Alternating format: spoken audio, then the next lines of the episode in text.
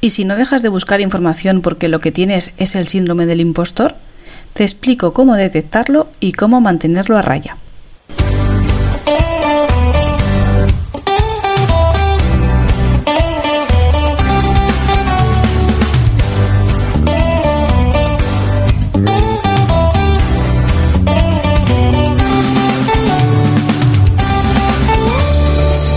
Bienvenida a Desinfosícate, el podcast que va a poner orden en tu emprendimiento online.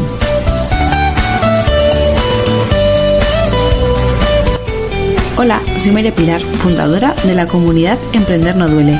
Madre, trabajadora por cuenta ajena, emprendedora y enamorada del marketing online. Estoy deseando compartir contigo el paso a paso que te ayude a sentar las bases y poner orden en tu emprendimiento digital. ¿Quieres vivir de tu pasión mientras trabajas por cuenta ajena?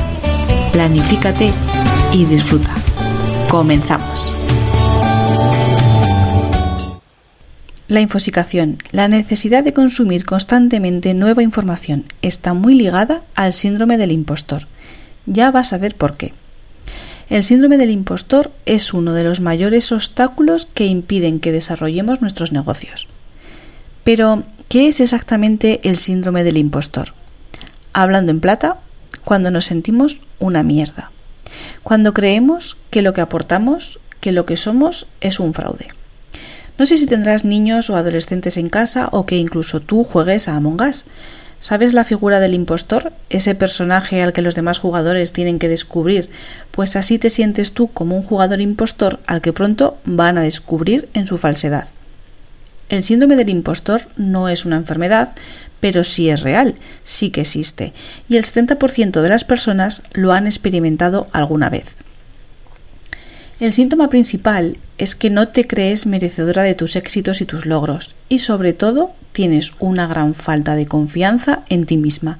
Tienes falta de confianza en tus habilidades, en tu saber hacer. Todo está en tu cabeza. Realmente no es así pero es lo que te machaca y lo que te causa ansiedad, tristeza, frustración. Normalmente, el síndrome del impostor va de la mano de personas perfeccionistas, personas que se fijan metas muy altas y cuando no las alcanzan dudan de sí mismas, personas que nunca estarán felices con su trabajo porque piensan que lo podrían haber hecho mejor personas que creen que engañan con su trabajo porque no se creen expertos en la materia y piensan que en cualquier momento les descubrirán. Son personas que no terminan nunca de formarse en un tema, siempre creen que pueden saber algo más. Hay otros tipos de personas que necesitan que su trabajo sea refrendado por otros. No creen que su trabajo sea bueno, no creen que, ese trabajo es bueno hasta que no son otros los que se lo dicen.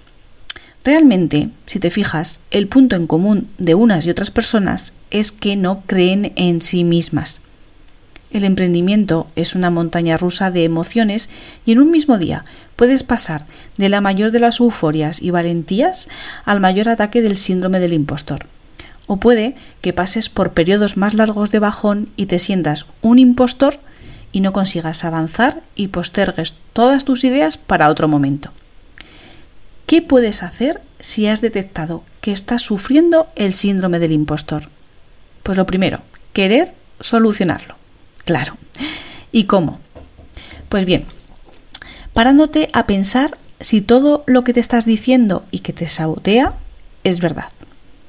¿Seguro que ese producto que has presentado no estaba bien? ¿No es verdad que tu experiencia te ha dado la capacitación para enseñar a otros? ¿No es cierto que te has formado en tal o cual cosa y sabes lo que estás ofreciendo? Pues claro que sí. Sustituye tus pensamientos negativos por pensamientos positivos, por tus puntos fuertes. Identifica cuáles son tus puntos fuertes. Todos. Todas tus cosas buenas. Y si eres tan modesto que no eres capaz de plasmarlos por ti misma, pregunta a quienes te rodean Diles que te digan cómo te ven, qué puntos fuertes ven en ti.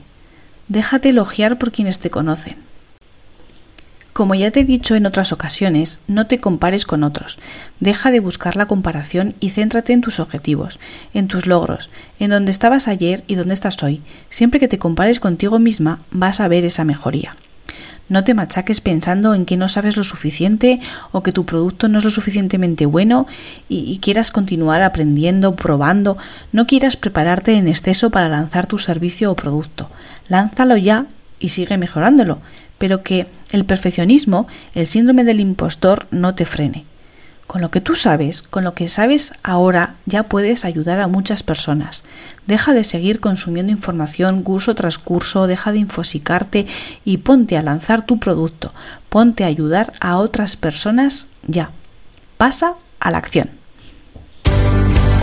Quiero agradecerte que hayas llegado hasta el final de este episodio y me gustaría que pudieras valorarlo con 5 estrellas para que así crezca y pueda llegar a más emprendedoras que lo necesiten. Nos escuchamos la próxima semana.